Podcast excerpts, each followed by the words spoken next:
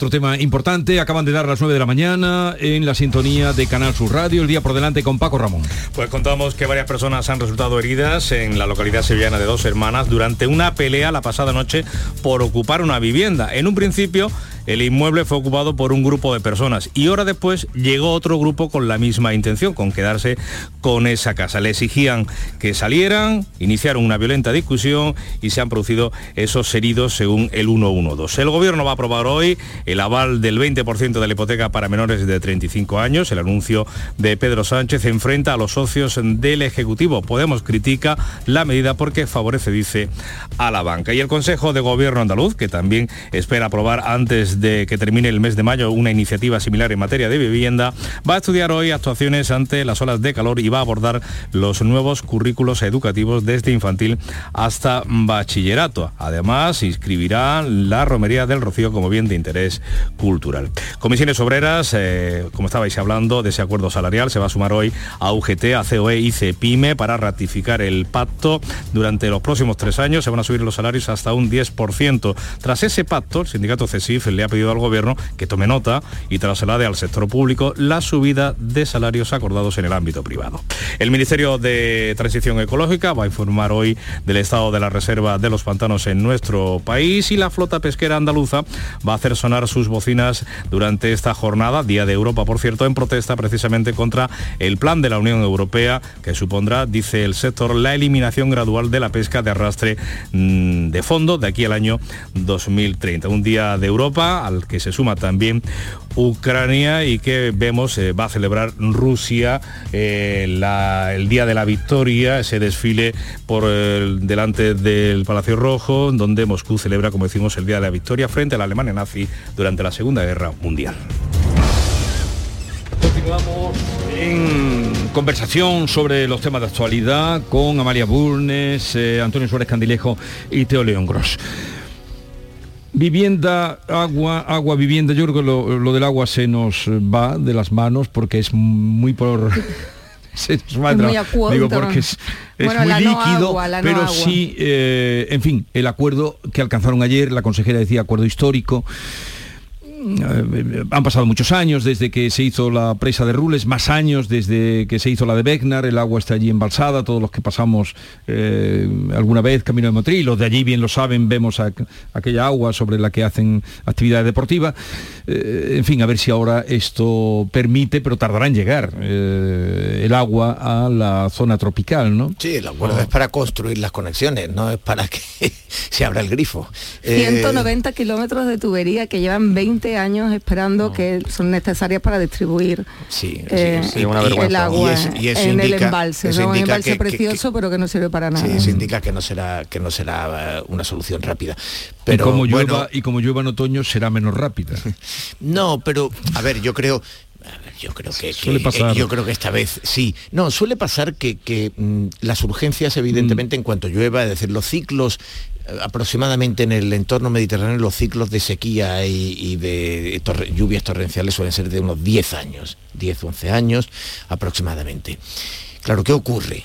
Que cuando llega la sequía, eh, y se empieza a hablar de soluciones, eh, termina llegando el agua antes que las soluciones. Y por tanto. Y nos olvidamos. Y por tanto, pues se pospone hasta que la siguiente. Y vuelta a empezar. hay, algunos, por ejemplo, en la Costa del Sol, un, territorio de, alta densidad de población y de necesidades eh, evidentes por, por el sector turístico. El recrecimiento de la prensa de la Concepción pues eh, lo llevamos hablando desde los años 80, mm. está en agenda. Es una presa que recibe muchísima agua, que abre constantemente con puertas y que es pequeña y por tanto no tiene capacidad de almacenamiento y tiene que desembalsar constantemente. Bueno, pues 30 eh, eh, años, entonces en cada sequía eh, reaparece, reaparece este caso y, luego desaparece de nuevo. Mm. pero mm, más allá del caso de Rules, que, a mí me parece que está muy bien que, nos, que celebremos el acuerdo, a mí me parece que por encima de todo lo que hay que denunciar es la vergüenza quiero decir, que, no, que el hecho de que vayan a, resolver por fines, como si hablábamos de esas situaciones, pues que se dan a lo mejor en las 3.000 viviendas y se alcanza un acuerdo, es decir, pues estupendo que haya usted alcanzado un acuerdo. Lo lamentable es que lleven ustedes décadas sin ser capaces de alcanzar ese acuerdo y sobre todo que ya está bien de celebrar acuerdos, aquí hay que empezar a celebrar soluciones y solo, mm. eh, solo eh, repartir realmente laureles cuando la solución esté hecha, porque prometer, como estamos viendo en esta campaña electoral, quien no ha hecho una sola vivienda en cinco años puede prometer 200.000 en dos semanas. Ya me has hecho el quite a las viviendas. Sí, me, has dejado el quite a los morantes de la Puebla. no hablamos más del agua. No, no digo por el agua. un profesional. El, agua podemos... dime, dime, Antonio. Pero a, mí me gustaría decir eh, que el, vamos, el caso, la situación de la presa de Rules es una vergüenza, un ejemplo a la inutilidad de nuestros políticos, casi 20 años, como estamos comentando, acumulando agua que no llegan ni a regantes ni al consumo humano y que no podemos olvidar que costó 14.000 eh, millones de las antiguas pesetas y 60 años de espera. Eh, pero... No, 60 años de espera, no, hombre, no sumes años. Unos cuantos menos. Quítale años, 20 años, efectivamente, 20 años, bueno, desde que, bueno, pero antes hubo que esperar, eh, había una demanda para la construcción de esa, de esa preseta. ¿no? Pero aquí en la provincia de Huelva tenemos un caso muy, muy parecido, el de la presa del Andévalo que se construyó en tiempos de, de Aznar, en, eh, creo que fue en 2004 aproximadamente, pero que una presa que, está hecha, pero que, no tiene las conducciones para llegar. O sea que está igual. Eh, en, las mismas condiciones. hace tres años se dijo que se iban a, construir las conducciones para llegar para llevar el agua a unas 7.000 hectáreas de regadío, pero vamos, que no llega al 100% y tal. Eh, un ejemplo de la inutilidad, pero que no solo en cuestión de presas y embalses y tal, sino que también tenemos algún que otro hospital que, por ejemplo, aquí en la provincia, el Centro Hospitalario de Alta Resolución de la Costa, Inlipe, lleva a la espera de que se construyan las conexiones para ir a ese hospital desde hace ya mucho tiempo. Es una vergüenza absoluta, ¿no? Eh, en cualquier caso, la empresa de Rules llevaba ahí, como todos estamos diciendo, 20 años. Ha salido ahora, todo el mundo sabe, ahora que existe Rule, a raíz de cuando ha venido la sequía, como suele Sí, pero 20 años de espera para llevar las condiciones, que, ni los medios de comunicación presionaban, ni nadie achuchaba con el tema de, sí, allí se, eh, pues, Bueno, en, esos, en esa zona era bastante conocido porque yo he escuchado hablar del pantano de Rules como, le decían algo así como la piscina eh, más grande, más, cara, pero más inútil de Europa, ¿no? Oh. Y efectivamente, pues son, pues, además de esos 190 kilómetros de tubería, creo que se empezaron a construir como unos 4 o 5 kilómetros que están hechos, pero que se quedaron descolgados por el desuso. o sea, el desastre es eh, de unas dimensiones vergonzantes. Mm, que mm, la verdad es, gastado este argumento, pero es la realidad, es la improvisación absoluta con, la, con, las políticas eh, relacionadas con las infraestructuras hídricas y con la escasez de agua, que siempre vamos, como bien decía Teo, a salto de mata, vamos cíclicamente con, la lluvia, ¿no? No hay una previsión más allá, independientemente de que llueva, deje de llover y estén previstos, no, no podemos, eh, no, no puede ir eh, la política hídrica ahora mismo en este país. Creo que estamos en un momento eh, obvio en el que no puede ir asociada a la meteorología. Yo creo que eso tiene que tener otro, discurso gastado, otro argumento gastado, pero que también es muy cierto, necesariamente unas políticas y unos pactos de Estado porque aquí tanto las comunidades autónomas como el gobierno central tienen que entenderse en un reto mm, para los próximos años eh, vital, es que nos va la vida en esto, es que nos va la vida en esto. A mí me parece que eh, es verdad que, en la actual legislatura Juanma Moreno cuando la comienza y hace su primer discurso de investidura eh, dice que esta es una legislatura en la que el agua va a tener un gran protagonismo y, realmente bueno pues ha tenido protagonismo en el debate político. Otra cosa es con qué nivel de, mm, en fin de, de éxito o de eficiencia ¿no? Pero me parece que de entrada eso, eso, es, eh, eso es bueno. Mm, lo que ocurre en Andalucía, Andalucía es muy grande, siempre se dice, en fin, esas comparaciones ya. De Portugal a costada. Portugal a costada, en fin, etcétera y tal. Eh, y todo esto ya suena muy tópico, pero Andalucía es muy grande y muy diversa. Y la mayoría de los asuntos en Andalucía no son regionales, son locales. Entonces cuesta mucho que aflore, es decir, que un problema de una comarca de Almería se convierta en un asunto de la comunidad, o que un problema de la costa tropical de Granada se convierta en un asunto de la comunidad, o que una no ha ocurrido así con Doñana, un problema de industrial. Sí, pero es que Doñana es una cosa, un, nivel, un mundial, quiero decir, es patrimonio, de hecho, de, la humanidad, ¿no? Un patrimonio mundial. Eh, eh, que por cierto, muchas veces los patrimonios mundiales tapan otras realidades. ¿eh? El Parque de los Alcornocales está sufriendo una plaga devastadora y aquí nadie dice nada y nadie hace nada. ¿eh? Que el gobierno dice Doñana no se toca eh, que Doñana, que no somos la barricada, la línea Maginot, que vamos a defender eh, Doñana de las hordas salvajes, de los, de los eh, regantes, etcétera. Bueno, oiga, ¿podría usted dividir alguna de esas tropas que tienen esa barricada y defender también los alcornocales y defender también... No, ahora no me hagas, no me lleves a Doñana, o sí vamos a Doñana, que vamos a hablar de la me ha llevado a Amalia, me ha llevado, me ha llevado nunca, a Amalia. Nunca hemos Qué bueno que hay una mujer para que tenga la culpa. Me ha llevado a Amalia. No, no, no, no, me has dicho tú, Doñana en la mesa. Me has dicho doña. No, no, no, pero mm, ya en serio, quiero decir, el tema está en que los asuntos, en Andalucía la mayoría de los asuntos son locales. La prensa de rules está en la costa tropical en el día a día desde hace muchísimos años. Mm. Igual que en eh, la axarquía, porque por la misma razón comparte con, la costa tropical unos frutos eh, subtropicales, mm. en fin, eh, que, son de una enorme, una enorme rentabilidad, que tienen un dinamismo económico extraordinario, un nivel de investigación y de innovación formidable, en fin, que lo ha convertido en un territorio interesantísimo, pero necesitan agua. Y ellos trabajan y están demandando y están y han tenido muy poca respuesta de la administración. Este es el problema muchas veces que esos problemas locales eh, no, trasciendan o no trasciendan hasta el punto, hasta el momento en que ya son un drama, en que ya son un, verdadero problema. Bien, eh, la vivienda, que era otro tema, eh, agua, vivienda. Em, claro, esto es que sale en tiempo de precampaña electoral o en campaña, porque este año es todo el campaña pero la vivienda debería ser eh, un asunto que eh, concitara mm, más acuerdos entre los partidos, entre los grandes partidos, entre... pero mm, la vivienda ahora mismo... Mm, hoy el Consejo de Gobierno, como ya saben y venimos contando, va a aprobar esa propuesta que hizo Pedro Sánchez de avalar a los jóvenes en un 20%, ni en su mismo gobierno están de acuerdo con esa medida. El presidente de la Junta salió diciendo que le estaban copiando, que y efectivamente en enero ellos avanzaron en la Junta uh, a avalar con el 15%, pero no lo aprobaron, lo van a aprobar ahora en mayo. O no, vamos a ver. lo van a aprobar en junio. Vamos a ver, desde, que se anuncia algo hasta que se aplica, normalmente no, no suele ser inmediato, ¿no? Es decir, eh, tengo este plan y voy a desarrollarlo y voy a aprobarlo.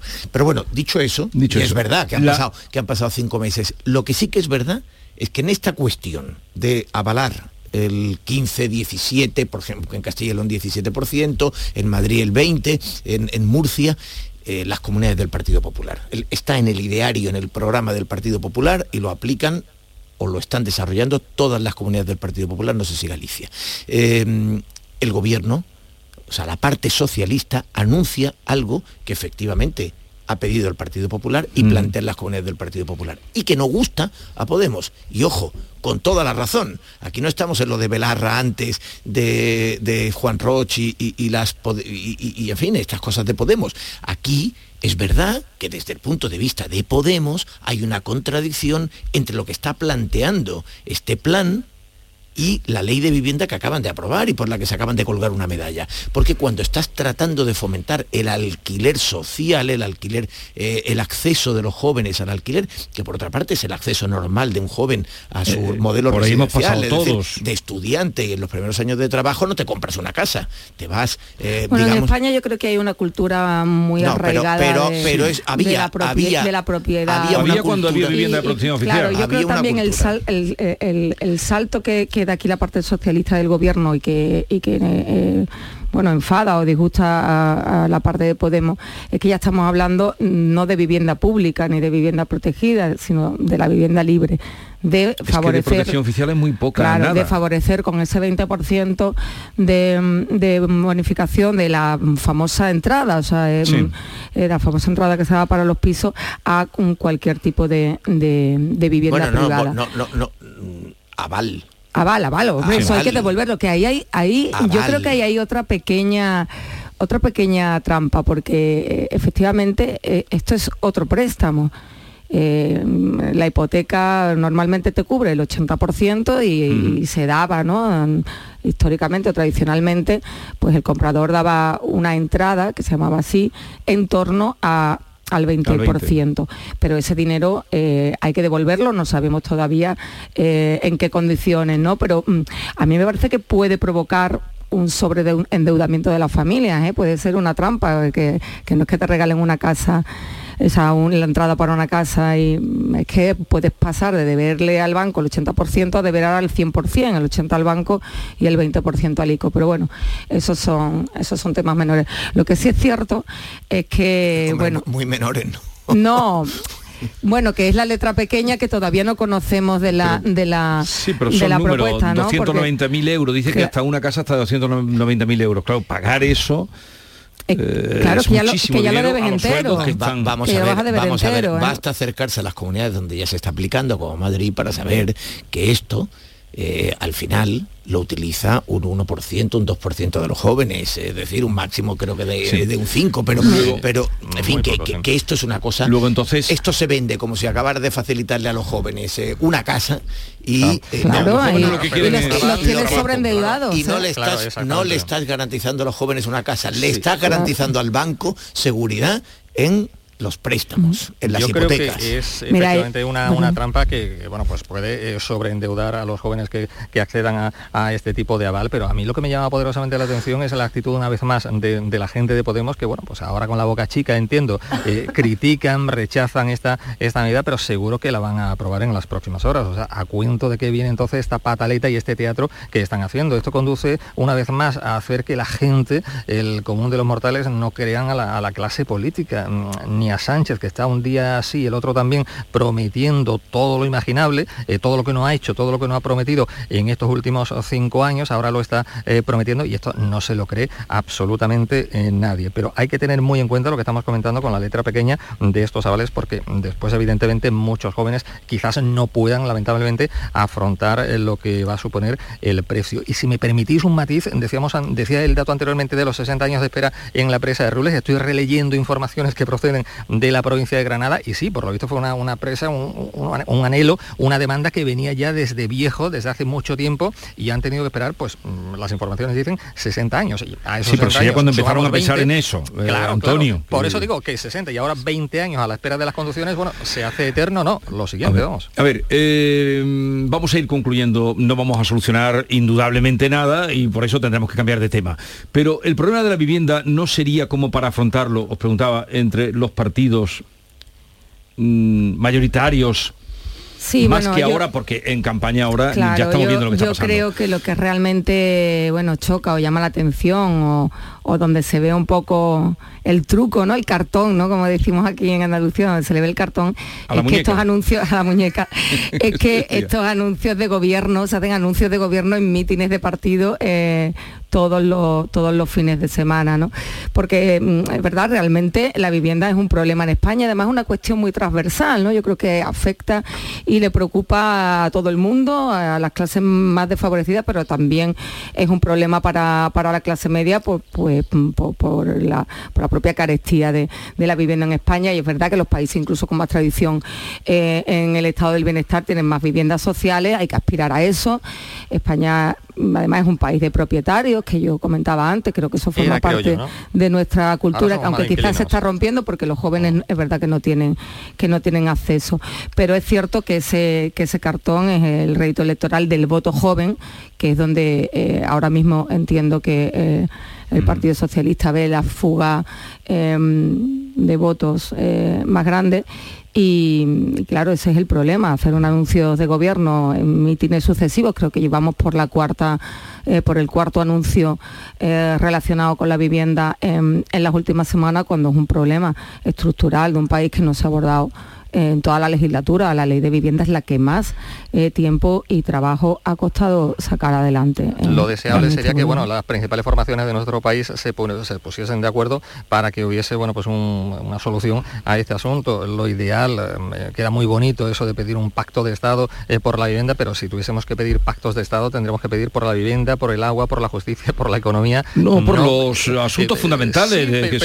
pero, fundamental también, Jesús, es la cesta de la compra que mucha gente no se la puede permitir. Ahí estamos viendo las colas del hambre en grandes ciudades y ya es que fundamental es todo, lo decía anteriormente, con ese sangrante desempleo juvenil, que somos campeones, campeonísimos en Europa del paro juvenil, ¿quién, eh, qué joven se puede permitir eh, emanciparse y, empezar a, pagarse una vivienda? Muy pocos o ninguno. A ver, a tu pregunta, Jesús, a la pregunta de, no debería estar en eh, la negociación de las grandes fuerzas, en los grandes consensos, en los pactos de Estado, en definitiva.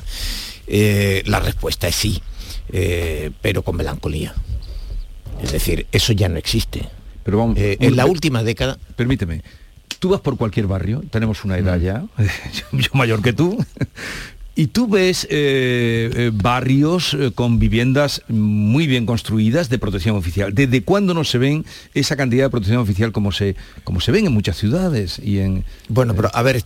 Y no se dejó de hacer vivienda de protección oficial. Esto Era donde accedió toda la toda la, gente que empezaba a, respirar, a ganar su dinerito. Esto es evidente, sí. Además, con la ley de la memoria, con la ley de la memoria histórica se están quitando esas chapas que algunos le pues sacan los colores, le sacan los colores porque, recuerdan en qué momento... Antonio, ahora ya no me metan En qué momento se hicieron, ¿no? Pero, pero, a, la, pregunta, te insisto, de los pactos de Estado. Yo creo que el gran problema que tiene en este momento no es únicamente un problema español, pero es evidentemente un problema eh, que en España es muy serio, es la polarización política. Es decir, desde la irrupción de Podemos eh, y luego la aparición eh, o el desarrollo de Vox como contrapunto, los grandes partidos han tenido que mirar a los extremos. Ha habido esa polarización, ha ocurrido, el carril central se ha vaciado bastante. Es verdad que ahora los sondeos dicen que Feijó sí se aprecia, eh, que, vuelve al centro, porque en todas las cosas Ciudadanos desaparece y, deja, deja, un hueco. Pero em, cuando este gobierno se llegó a plantear la posibilidad de pactar con Ciudadanos algunas medidas, eso fue vetado, es decir, por la parte socialista digo. Eh, Podemos exigió inequívocamente que eh, la mayoría de la legislatura tenía que ser Podemos, Bildu y Esquerra y que ahí tenía que pivotar toda la acción del gobierno. Y quedó totalmente excluido Ciudadanos de las negociaciones. Eh, a partir de ahí, el relato al que nos referíamos antes, el del presidente del gobierno hablando de la derecha mediática, la derecha empresarial, los poderes oscuros, los cenáculos, el puro, en fin, al que nos hemos referido antes, se ha creado una fractura, es decir, una incomunicación, una eh, estigmatización del otro, porque la polarización lo que renta políticamente es justamente esa demonización, que ahora mismo el entendimiento entre los bloques de izquierda y de derecha está más lejos que mm. nunca. Y en ese sentido, hasta que no cambie el, escenario político, me temo que toda posibilidad de un pacto de, Estado, de esas políticas, de esos grandes consensos nacionales, está absolutamente excluido. Alguna oferta ha habido por parte de la oposición, que suele ser quien hace oferta en estos casos, pero eh, en cualquier caso, ahora mismo impensable. Y menos aún en campaña electoral.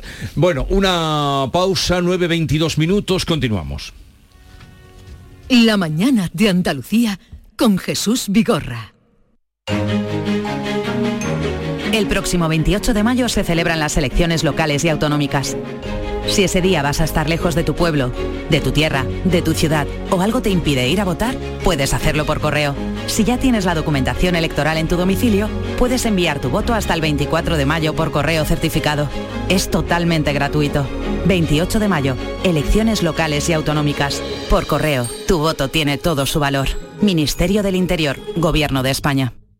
La vida es como un libro y cada capítulo es una nueva oportunidad de empezar de cero y vivir algo que nunca hubieras imaginado. Sea cual sea tu próximo capítulo, lo importante es que lo hagas realidad. Porque dentro de una vida hay muchas vidas y en Cofidis llevamos 30 años ayudándote a vivirlas todas. Entra en cofidis.es y cuenta con nosotros. Dicen que la luz es vida, es conocimiento, sin ella no hay colores y nada supera su velocidad. Por eso quienes la dominan se avanzan al futuro.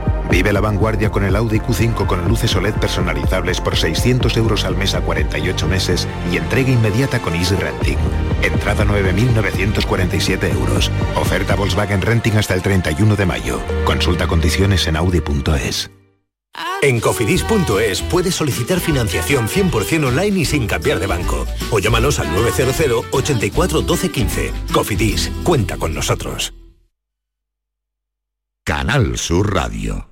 Últimas plazas para el intensivo de selectividad que impartimos en Academia Méndez Núñez del 29 de mayo al 12 de junio. También te ayudamos a recuperar las asignaturas que hayas suspendido de la ESO o bachillerato. Contamos con clases online y presenciales. Ven a Academia Méndez Núñez y lo conseguirás. Más información y reservas en academiamn.com. Si necesitas un electrodoméstico, ¿por qué pagar de más en grandes superficies? Ven y paga de menos en Tiendas El Golpecito. Tus primeras marcas al mejor precio y una selección de productos con pequeños daños estéticos con descuento adicional y tres años de garantía. Tiendas El Golpecito. Ahorra hasta el 50% en tus electrodomésticos. 954 100 193 y tiendaselgolpecito.es. Dime, escúchame, ¿dónde quedamos para comer? Pues estuvimos el otro día en el barrio de Santa Cruz por salir por el centro y no veas cómo comimos en la hostería del Laurel. Te voy a dar una pinceladita. Una chacina en condiciones con un jamón bueno. La ensalada de tronco de bonito espectacular. Pescadito frito, pero bien frito. Las croquetas caseras del chef. Pero vamos, que lo tengo claro. Dentro de la hostería, tranquilo y bien atendido de sevillanas maneras. pues ya me has liado. Voy a reservar en el 954 220295 que ya vamos tarde. Recuerda, Hostería del Laurel, Plaza de los Venerables, Barrio de Santa Cruz. El resumen de la jornada con la última hora del deporte, la economía y el análisis lo tienes en el Mirador de Andalucía. De lunes a viernes desde las 7 de la tarde con Natalia Barnés. Más Andalucía, más Canal Sur Radio. La mañana de Andalucía con Jesús Vigorra.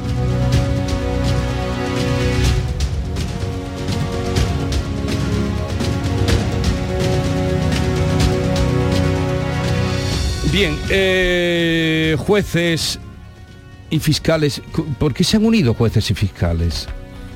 Pues, si no tienen nada que ver. Poderoso caballero es don dinero. Porque quieren más Pero si no tienen nada que ver, jueces y fiscales. Sí, sí. No, no tienen nada que ver. El sueldo. Ah, vale. Es la nómina. Se le iba a preguntar a Cristina de Seus, ya no, porque no la ni tenemos tiempo, pero, pero la, misma necesidad de llegar a fin de mes. Comparte. Hombre, pero les han dado... lo hablábamos el otro día, ¿no? Es un puzzle que tiene que ser prácticamente perfecto y muy bien encajado en un estado de derecho, ¿no? Y ahora mismo, pues, las piezas estas desencajadas eh, se están uniendo por ese bien común, como dice Teo, que, que es el poderoso eh, caballero. Mm, Pero tengo entendido, primero, que ellos no han hecho huelga nunca, ¿no? Nunca, claro. Nunca. Que, o, una vez hicieron y, no les, y, no les, pudieron quitar del sueldo nada. Hay ciertas cuestiones ahí éticas que mm, plantean la mm, idoneidad, no sé si decir la idoneidad de que los jueces puedan hacer o no huelga. ¿no? Tengo que Em, pero que si la hacen, la hacen. ¿eh? No, pero es que sabes lo que ocurre si yo entiendo que haya algún problema. Lo que ocurre es que es lamentable que, y están intentando no hacerla, es evidente, le pusieron una fecha, le pusieron una fecha muy alejada en el calendario, precisamente para presionar con ese, con ese deadline, digamos, pero eh, eh, con tiempo de, que, de, poder evitarlo. Evidentemente hay una. Hay, que, que hagan huelga jueces y fiscales en chirría pero claro, es que si eh, le quitas eso que que es el derecho sagrado de todos los trabajadores para poder reivindicar lo que estiman que son sus derechos, es que quiere decir que los jueces y fiscales no pueden reclamar eh, con, la presión a la que tienen derecho todo el resto de trabajadores. Bueno, muy bien, pues entonces si ellos no pueden reivindicar, entonces usted automáticamente le tiene que aplicar una solución. Porque lo que no puede decir, eh, ellos no pueden reivindicar y yo no les voy a facilitar las cosas. El gobierno ha actuado con una torpeza oceánica. Es decir, se le levantan los letrados de la Administración de Justicia le dan una solución. Por cierto, la del primer día, pero tres meses después, con decenas de miles de... ahora ahora le dan 500 euros y tampoco los quieren. No, pero bueno, digamos que, llegan... sí, que ahora van a pagar más, quiere decir. sí, no, pero que hay una solución eh, para los letrados de justicia y de verdad crees... A los letrados, perdón, yo estaba hablando de los jueces. ¿De verdad crees que funcionarios, jueces y fiscales van a decir, ah, mira, 500 para los letrados de la Administración de Justicia, pero nosotros, mm, no, bueno, nada. Sí, los letrados judiciales han provocado que el resto se mueva, ¿no? Para, para eh, protagonizar estas para protagonizar eh, estas reivindicaciones. Em, yo lo que pasa es que creo que aquí hay un cóctel eh, más grande. Molotov. Y claro, que yo creo que la crisis en, en la judicatura no se arregla con una simple subida salarial, ¿no? Yo creo que aquí hay sobrecarga de trabajo, hay falta de medios y bueno, y unas retribuciones efectivamente eh, estancadas, ¿no? El otro día leía un artículo de, opinión de mm, catedrático, un jurista que, mm, que, hablaba de la oportunidad que hay ahora con esta crisis, ahora una oportunidad para una reforma profunda eh, Siempre oímos eso. de la arquitectura, de, la arquitectura procesal. Es que hablábamos el otro día de que mm, eh, no pueden, eh, los jueces no pueden dictar más de 300 sentencias al año, teniendo en cuenta que hay 365 días en el año y festivos, vacaciones y, fiestas de, guardar, ¿no? No, A ver, si esto es como lo de la atención primaria, en el fondo todos estamos de acuerdo y en sus reivindicaciones de que no pueden tener 100 pacientes al día y que en cualquier caso tendrán que, desdoblar la jornada. En detrimento del final del ciudadano. ¿eh? mañana y tarde, etcétera.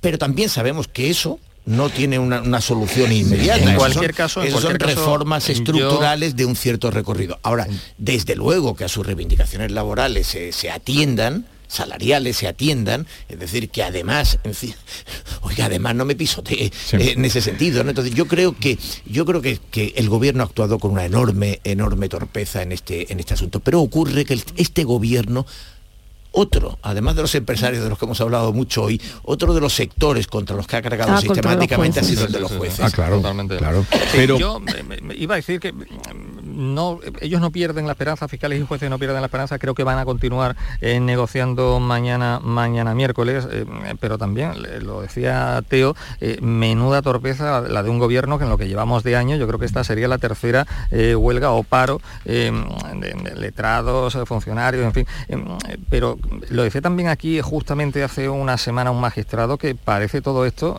pone de manifiesto que al gobierno le interesa muy poco lo que son los, tribunales y tal. Eh, no se entiende que no se haya, en fin, sentado, pero, pero sentado realmente a escuchar a un sector que tiene mucho que decir, que lo viene diciendo y que, hombre, que es un pequeño detalle que, esto de las demandas de una mm, un incremento salarial ponga de acuerdo a todo a todo un colectivo, ¿no? Bueno, al gobierno no sé si le interesa, pero yo creo que a la ciudadanía eh, y sobre todo a, quien está correcto que ve como esa pesadilla al entrar en, contacto con la justicia pues con juicios dilatadísimos en el tiempo suspendidos pero no solo es el incremento salarial, la em, petición, lo decíamos, no, sé quién lo decía, desde hace ya mucho tiempo venimos asistiendo a una serie de demandas y una serie de deficiencias, eh, juzgados sobresaturados, en la provincia de Huelva tenemos unos cuantos casos, em, demandas que no son atendidas desde hace ya mucho tiempo. ¿Qué esperamos para, para atender a un colectivo tan importante? ¿no? Pero no es cuestión solo de subir el sueldo, ver en qué queda o en qué para. Eh, perdón, Amalia, que estabas tú. No, no, sí, sí, efectivamente, que, mm, que, la reforma o el cambio, la reivindicación creo que tendría que ser eh, más global, ¿no? Ponerle... Eh, sería un parche, yo creo un parche indigno, simplemente subirle el sueldo mínimamente a jueces y fiscales y no abordar otro problema, yo creo que de interés ciudadano principal, ¿no? Que pues bueno, que se habían atendido Mm, rápidamente casos urgentes eh, y, no mucho de dos, tres, cuatro semanas, un mes los casos más complejos, que es que nos hemos acostumbrado también a esa dilación.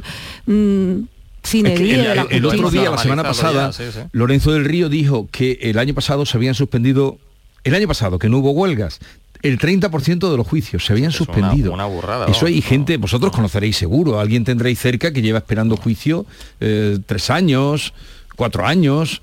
Bueno, o no, si no conocéis a nadie, pues yo, lo digo, que algunos, dos o tres conozco. Yo soy abogado consorte y, y, por tanto... ¿Y los abogados? ¿Cómo cobran los abogados? por tanto estoy muy relacionado. A una persona que va a tener el juicio a cuatro años. Literatura. Pues entonces ya sabe de qué va la cosa. Pero bueno, eh, sí, o sea, es evidente que la justicia necesita mm, una reforma y sobre todo inversiones de mucho calado. El problema está en que es una inversión extraordinaria y poco rentable electoralmente, a diferencia de lo que ocurre con las inversiones eh, pues, en, los, servicios sanitarios, en los educativos, que son muy epidérmicas, que no, ¿Tú crees que esto le interesa al gobierno esta mala imagen que está No, si no es que le interese, no es que le interese esta mala imagen, es que no están dispuestos a gastarse 30.000 millones o 50.000 millones en, las, en la justicia porque eso tiene poca repercusión. Es decir, incluso la cuestión de la vivienda, eh, en fin, eh, ya hemos visto que, ahora se están haciendo promesas electorales, pero no se ha, no se ha invertido realmente en la, en la vivienda en estos cinco años. Es decir, un gobierno de Partido Socialista y de Podemos, ese gobierno que por primera vez lleva al gobierno de la nación a la extrema izquierda junto al, Partido Socialista y que, digamos, podía ser el laboratorio en el que viéramos cómo determinadas políticas sociales cambiaban. En algunas, evidentemente, hemos visto eh, acciones, pero en otras, por ejemplo, en vivienda, realmente en cinco años no han hecho nada, ¿no? Entonces, eh, ahora, bueno, ahora entra en el capítulo de la, de la tómbola electoral. Bueno, yo creo que la justicia, el gran problema que tiene es que eh, requiere mucha inversión por poca rentabilidad electoral. Mm. Y ya sabemos que eso Estamos hablando de los jueces, pero los funcionarios empiezan hoy una huelga de tres días, o sea que juicios suspendidos otra vez eh, y el que, el que la lleva la entiende en el tema de, justicia. El que la lleva la entiende. Bien, eh, ¿sabéis a quién tengo hoy de invitado? A las, Sorpréndenos. a las 10.40 minutos. A ver. Anucho Ordine. Hombre. Anucho Ordine. La utilidad de lo inútil. El grande piacere. Grande piacere. Pues pon la radio que... Al grande Nucho Ordine. Princesa Asturias. Premio Princesa de Asturias. Lo conocí en Vejer. Tuviste ocasión de conocerlo. Conocí en Vejer y compartir un atún con él y, eh, un tipo muy, muy agradable. Eh, en fin, peculiar. Y, pero ciertamente ciertamente singular. Dice cosas... Eh, un hombre que, mm, digamos, por su éxito editorial, sobre todo en París, eh, tuvo mucho, muchas invitaciones, en fin, y, luego en el mundo anglosajón podría estar en cualquier sitio. Podría estar en cualquier sitio y no ha salido de Calabria. Yo lo que más le valoro. Y otra, eh, otra persona, otra persona, personaje fundamental para otro de los grandes temas de calado, la de importancia, ah, efectivamente, que es el fracaso de la educación y la enseñanza. Sí, pero pero la importancia del maestro. El maestro. el valor ah. del maestro, la trascendencia que puede tener un maestro bien eh, con sensibilidad y bien adiestrado para ser inspirador, para, para entrar en la mente. Y, Ordine es extraordinariamente atractivo, ya verás cuando le preguntes por, por las tablets y por las pizarras electrónicas. Ah, pero dirá, esto es, esto es No, no, no sé qué, tiempo tendré, pero... Eh, mm, eh, em, y habla español entonces, sí, habla, español perfectamente, sí.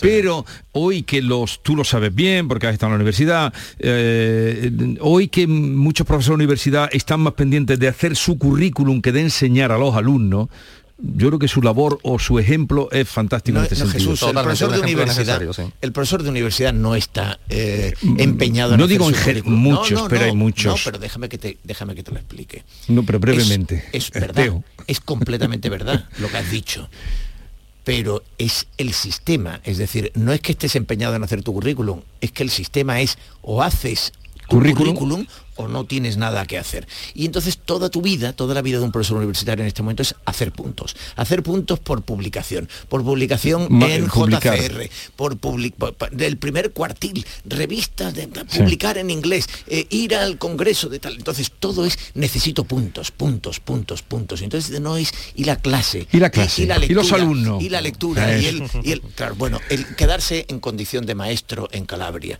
y eh, decir todavía pienso que lo que tiene tiene que hacer un maestro por encima de todos es abrirle la mente a un niño y hacerle pensar al margen de las pizarras electrónicas y de las tablets, de las clases conectadas, como dice Ordine, ya te digo, eh, habla con él de esto, es eh, el libro, el discurso, eh, la sensibilidad y, ahí es donde por, el del maestro, por terminar decía dice Sabina en una canción muy bonita que el sabio no cambia a París por su aldea el sabio no cambia París. ¿En qué canción es esa? No la tengo controlada. no me hagas tararear, Jesús. Ahora te la bueno, cuando cierre el micro. Una cosa, ¿sabes cómo resultó? Eh, le he preguntado a poca gente cómo estuvieron los conciertos de Sabina en Málaga, que tuvo dos. ¿Sabes algo? ¿Tienes alguna información? No.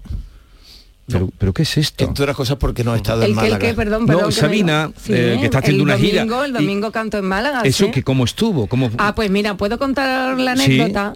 no ha cantado dos días en Málaga. Pues le dedicó el concierto íntegramente, ojalá me esté escuchando, a mi queridísima Chispa Atero, que es la madre de mi mejor amiga, es catedrática de literatura medieval en la Universidad de Cádiz, que fue su primera novia. Entonces ah. sé cómo estuvo el concierto porque cómo estuvo? su hija me mandó un vídeo en el que en el que Sabina decía que nunca se olvidan los primeros amores, le dedicó su concierto y allí, bueno, pues imagínate, imagínate como como pero porque ellos familia malagueña. Él estuvo bien. Bueno, eh, no digo porque él se le escuchaba mal, o sea, no se le escuchaba nada mal, la verdad, no sé cuánto de ecualización y, y tal, pero bueno, que yo no creo ahora mismo que vayamos a a, ver los, seguidores de Sabina eh, una voz prodigiosa. Pues yo creo que se va a otro tipo de experiencia un concierto de Sabina. Eh, digo porque en el documental que lo vimos, no sé si viste el documental, estaba bastante mm, con dificultades para hablar. Yo no he visto aún el documental ¿Pero cómo que no has visto el documental? No he visto aún el de Pero Amalia, se me cae un mito. ¿Cómo que no has visto el documental de Sabina? Que yo, soy, que yo soy tan fan de Sabina, pues no he visto aún el documental Oye, de Sabina. un día la tertulia de mañana vamos a hablar de estas cosas. Sí. De la música, de los libros. Ojalá. Cuando quieras. ¿No? Eh. Yo de momento este Por cierto, he visto fuera de Málaga. He visto y desde aquí lo recomiendo.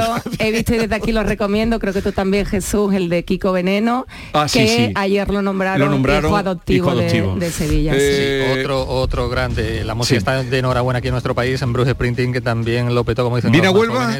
a Huelva no, lamentable, lamentablemente. Pero bueno, ya quisiera yo, ya quisiera yo. No, pero, no se entiende. Pero, buena noticia que Joaquín Sabina siga en primera línea musical, porque sin duda uno de los grandes. Vamos, si no va, si no va a Huelva porque no sabe lo que Huelva. Lo que, se pierde, lo que, se pierde. ¿Vas a ir al premio ¿Te han invitado al premio Fernando Lara? Me han invitado ¿Vas a ir? Fernando Lara. Eh, me gustaría ir. ¿Cómo que te gustaría ir? Sí, tengo que resolver un asunto pendiente. posible. Eh, bueno, os despido ya, es muy grata la compañía y la conversación, pero iros a vuestros quehaceres, quedáis despedidos. muy bien, Teo León Gross, Amalia Bulne y Antonio Suárez Candilejo. Adiós. Hasta, hasta luego.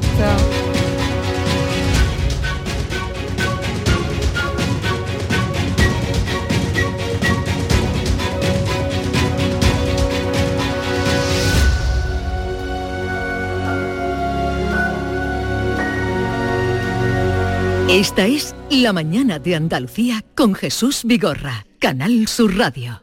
¿Te has fijado en los ricos? Nos referimos a esos ricos en sobremesas, en rayos de sol, en libros, en atardeceres. Ricos en tiempo libre, en improvisar, en dejarse llevar. Ricos, muy ricos en risas, en conversaciones, en tranquilidad. Cada viernes puedes ganar hasta 6 millones de euros con el cuponazo de la 11. Cuponazo de la 11. Ser rico en vivir. A todos los que jugáis a la 11, bien jugado. Juega responsablemente y solo si eres mayor de edad. Canal Sur Radio. En Logística Castillo disponemos de terreno para estocaje de contenedores y maquinaria portacontenedores para la manipulación y reparación de los mismos. Instalaciones con almacenaje en ambiente, refrigerado y congelado. Todos los servicios de transporte multimodal y gestión logística integral al cliente adaptado a sus necesidades. Logística Castillo, tu gestor estratégico en Sevilla para todo el sur peninsular. ¿Todo pintura se traslada? ¿A tu casa?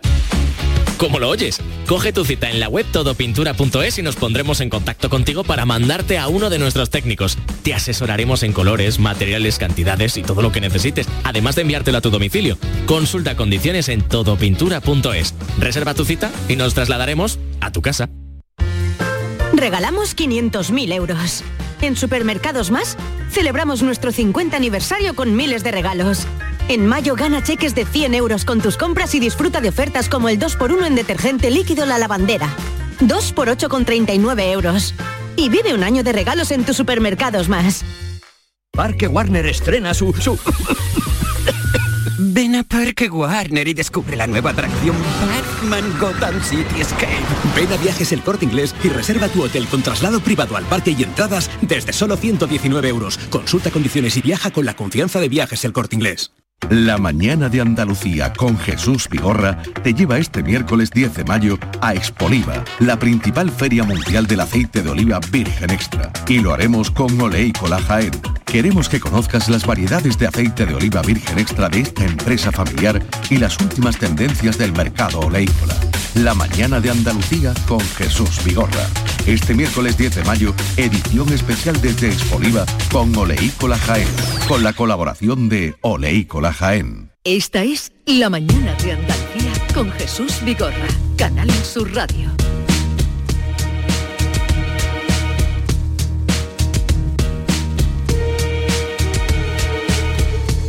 Maite Chacón, buenos días. Hola Jesús, buenos días. Y eh, David Hidalgo, buenos días. Buenos días, aquí estamos creando este libro precioso, se llama Corazón Invisible. Corazón Invisible, de Rocío Aranda. Un libro que mm, nos ha llegado mm, cuando salía hace nada, la semana pasada salían aquellos datos que comentábamos, el informe que hubo, el primer informe que se hacía en España sobre bullying y que decía que un 10% era, ¿no? Lo estoy recordando ahora de memoria, pero casi el 10% de los alumnos que sufrían en primaria bullying. Eh, Rocío Aranda, buenos días. Buenos días. ¿Qué tal, está? Eh, este dato que le sorprendió a usted, el dato que salía la semana pasada de casi un 10% de los alumnos sufren bullying en primaria en España. Eh, bueno, no me sorprende porque eh, soy docente y puedo vivir pues estos casos que, ocurren dentro del aula. Además, creo que se tiene que hacer mucho más, más visible de lo que se hace hoy en día. Usted ha escrito un libro, es profesional, una joven, docente todavía, eh, pero usted rápidamente ha calado lo que, lo que pasa y lo que está pasando con el tema del bullying. De hecho, ah, le ha llevado a escribir este libro, Corazón Invisible. Sí, totalmente. Desde que pude ejercer mi profesión, eh, pues quise poner mi granito de arena y crear un cuento de manera infantil, ¿no? Porque creo que desde edades tempranas es desde cuando se tiene que inculcar estos valores de respeto, compañerismo, empatía que debe haber en el aula. Y, bueno, ha sido realmente con esta idea, para intentar pues que desde pequeños vayan, se vayan inculcando estos valores, para que después pues no pasen las cosas que oímos de de niños ya más adolescentes, ¿no? Que hay suicidios y hay pues estas cosas que todo el mundo se horroriza, pero que viene de, más atrás. Mm. tu libro eh, Corazón Invisible es un libro cortito de 48 páginas, muy bien ilustrado por Raquel Seskin. Y te quería preguntar si es solo un libro para los niños, que creo que está recomendado para 7 o 10 años, o también para despertar la conciencia de los padres también para concienciar la, conciencia de los padres, porque sí es verdad que cuando tú lees este cuento, ¿no? Te hace ver y, pueden hacer pensar, a ver si mi hijo está pasando e-, esto o mi hijo ha pasado esto. Eh, las familias que he tenido la suerte que se han podido leer este cuento, sí que me han venido algunas diciendo, mi hijo ha pasado esto y yo no me he dado cuenta a tiempo.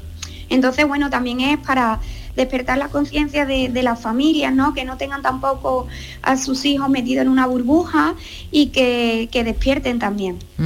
Hay un dato de este estudio al que se refería Jesús hace un momento que a mí me impresiona mucho, que es que ese 10% de niños reconoce haber sufrido bullying, pero es que un 5%, casi un 5%, Rocío, reconoce que acosa a los demás. ¿no? que, eso también te pone un poco los pelos de punta, ¿no? Es decir, que para que haya acosados tiene que haber acosadores y que el 5% de los alumnos em, encuestados manifiesten que sí, que de alguna manera ellos son acosadores, no sé. Em, sí, la verdad que, es muy fuerte, ¿no? Este tema eh, para mí es escalofriante porque estamos hablando de niños eh, con edades de edades tempranas y cada vez se está viendo en edades todavía más tempranas. Entonces, claro, mm, el acosador es como yo digo, no lo va a hacer delante del profesor. Si es verdad que va a esperar a hacerlo cuando el profesor no esté delante.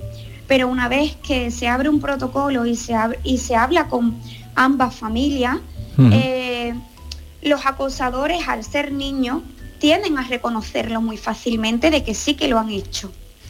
Entonces, claro, mm, es muy duro porque sí lo he hecho, pero algunos sí lo reconocen y se queda ahí y otros pues a lo mejor se van con otro niño, ¿sabes? Ya con este ya me han dicho que ya no, pues ahora me voy con otro. Busco otra víctima, sí, exactamente. Pero eh, usted en su colegio ya por sistema de organización eh, existe un protocolo mm, activado para, detectar o, actuar cuando se descubre un caso de, acoso, un caso de bullying? Sí, sí, sí que, sí que lo hay. Cada centro tiene su protocolo privado, ¿no? Que no puedo decirlo mucho, pero sí que lo tenemos. Y los pasos a seguir, pues lo primero que hay que hacer es, bueno, detectarlo y empezar con la observación. Una vez que ya eh, los docentes la han detectado claramente, hay que hablar con ambas familias. una vez que se ha hablado con ambas familias, ya hay, hay que cortar radicalmente y seguir con los pasos a seguir que nos dan desde más arriba. Rocío, eh, el acoso escolar, eh, el acoso que se sufre en la infancia, ¿deja secuelas para toda la vida? ¿Los adultos eso ya lo arrastran para siempre? Eh, yo diría que sí. Sí que lo dejan porque al final, bueno, tú perdonas, tú intentas olvidar, pero eso se te queda ahí, ¿no? Lo que tú has pasado en la infancia, lo que tú has vivido, cómo lo sufriste y más siendo niño. Entonces yo diría que eso sí que queda para toda la vida al final. ¿Has conocido de cerca cuando estudiabas o en tu entorno algún caso de acoso? Eh, cuando he estudiado sí.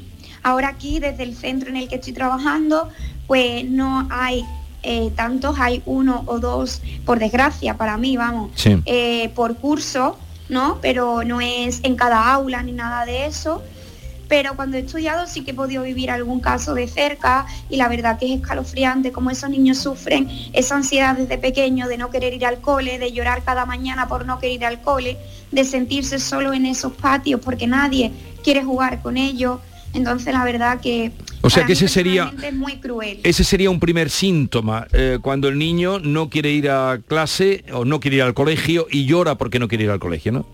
Sí, totalmente. Eh, llora porque no quiere ir, no quiere ir al, cole y además no sabe expresar por qué no quiere ir al cole. ¿Sabes? Que no, que no dice, no, que no quiero ir por tal. No, ellos no saben realmente el por qué no quieren ir al cole. Y después también otro síntoma es cuando tú ves a algún niño eh, en el patio jugando solo. Bueno, puede ser que alguna vez pues sí, ¿no? Pero yo soy de las que me acerco, ¿no? Y yo pregunto, ¿por qué estás solo? No, porque quiero jugar con este juguete, por ejemplo, pero otras veces te dicen, no, porque nadie, no, nadie quiere jugar conmigo. Entonces ya ahí te alertas también. Sí. Rocío, ¿cuántos años llevas o cuántos cursos como profesional? Pues este es mi primer año anda, como profesional. Anda, es que te, te noto la voz muy joven. que digo, pues mira, Rocío, ¿te gusta? tu profesión de maestra te encanta. Sí. Eh, pues eso la ya verdad que lo mío es muy vocacional. Este es mi primer año como tutora de, segundo de primaria del colegio Santa Teresa del Sur de aquí de Huelva. Y la verdad que bueno soy también antigua alumna entonces para mí es un orgullo porque yo estoy mostrando lo que yo un día viví de alumna y eso la verdad que es maravilloso. Y, ya ven, en sus primeros pasos ya ha escrito un libro donde eh, va más allá de, escribir un libro, sino llamar la atención sobre el acoso escolar. Un saludo, se llama el libro, vamos a recordarlo, creo que la primera edición se agotó, Corazón Invisible, y, en fin, que tenga mucha suerte en tu trabajo y en tu lucha también por eh, tratar de acabar con el acoso escolar, Rocío. Muchísimas gracias a vosotros. Adiós, buenos días. Adiós. Buenos días, hasta luego. buenos días. Eh, Sabes que cuando hablamos de estos temas siempre pienso, intento recordar mi infancia y mi colegio. Jesús.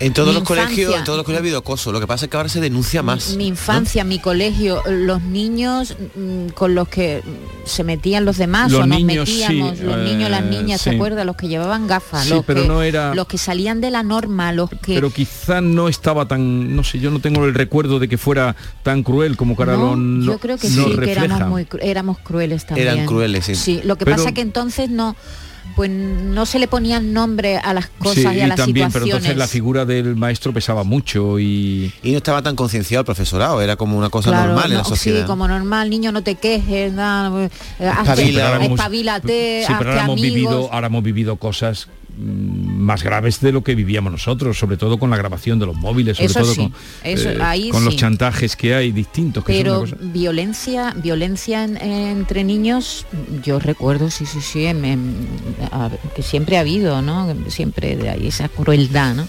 En fin, que siempre que hablo con, con, maestros me intento acordarme, ¿no? Cómo éramos nosotros cuando éramos pequeños. Pues alerta con el acoso escolar. Eh, ¿Avanzamos algo de lo mucho que tenemos hoy? Pues mira, tenemos muchas cosas hoy. De momento, dentro a las 10 de la mañana vamos a hablar con Morales de Labra. hoy toca Morales de Labra. Hoy toca Morales de Labra la energía de Andalucía ha ¿Dónde he leído yo hoy esta mañana? Lo, ahora lo buscaré. Eh, que se han acabado las placas solares, creo que ha sido en Granada de, colocación, que se han terminado. o en Jaén, han acabado con las ayudas que habían dado y todo. Sí, el precio de lo bajado este martes un 8,23 con respecto a ayer, que estaba un poco caro.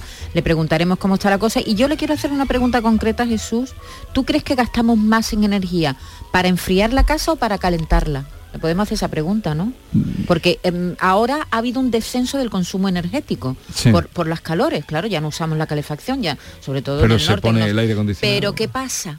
Dentro de poco ya, o seguramente en algunas casas ya se ha puesto el aire. ¿Qué cuesta más, poner la estufa o poner el aire, no? Eso, ¿qué cuesta más, calentar o enfriar la casa? Eh, pregunta de Maite, pero ustedes sus preguntas, cuestiones, eh, dudas, 670, 940, 200, ya lo pueden dejar.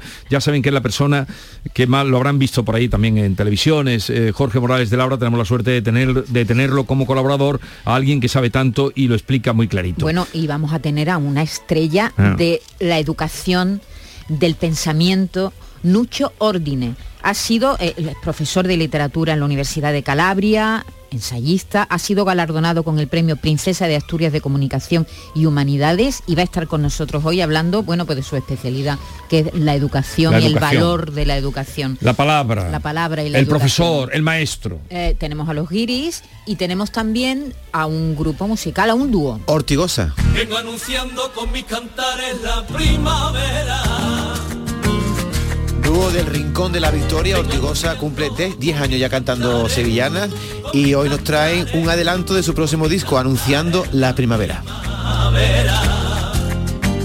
Pero vamos a ver, David, si la primavera ya está yéndose. Bueno, se está. primavera, ¿qué primavera? Oye, lo que tienes que hacer es llamar a Nia de la Rubia, que yo sé que tú la admiras mucho y tiene. Ha sacado un temazo, ¿eh? Pues ya, la puedes llamar. Y un videoclip potente. El tiempo era de lo más atendido en los telediarios, de tal manera que fue ganando espacio a las noticias y adueñándose de casi todo el espacio, la información del tiempo. Pero últimamente, según García Barbeito, se ha convertido en un anuncio del apocalipsis. Querido Antonio, te escuchamos.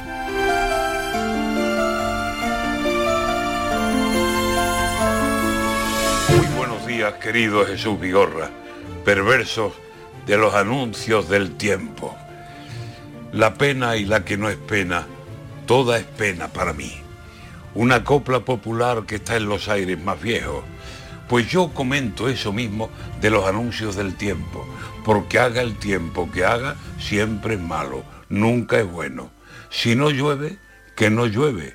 Y ya es preocupante eso, pues no conformes, los prendas a diario lo van diciendo, y no hay noticia del día que no empiece con el miedo. Tantos días sin llover, mal se presenta el invierno, porque tampoco en otoño las fuertes lluvias vinieron. Y eso, claro, lo oye uno y lo ve todo más seco. Y vas a beber y piensas si lo dejas para luego. Y no llueve y las noticias tienen temblor de suspenso Llevamos aquí sin lluvia más de dos meses y medio y peligran los cultivos y el olivo, los almendros. Y si mala está la cosa, peor nos la van poniendo. Y si pasa con la lluvia, con el calor, ni les cuento. Durará ni media tarde el regalo de aire fresco, porque hay un anticiclón que va a traer el infierno. Y si sumamos solano, el calor va a ser extremo 40 grados se esperan de aquí a una semana. Muertos nos tienen siempre por todos los arúspices del tiempo. Si no llueve, que no llueve ni lloverá, yo lo advierto. Y si por casualidad corre fresquito algún viento, nos dicen, no se confíen, a 40 llegaremos dentro de unos cuantos días. El miedo dentro del cuerpo, y si le da por llover y está tres días lloviendo, ya están diciendo los mismos, los ríos están saliendo y de riadas peligrosas existe bastante riesgo. Así que no quiero anuncio, no quiero pregón del miedo. Si nos vamos a asfixiar, pues ya nos asfixiaremos. Y si morimos ahogados por un temporal inmenso, que sea lo que Dios quiera. Y dejar tranquilo al tiempo.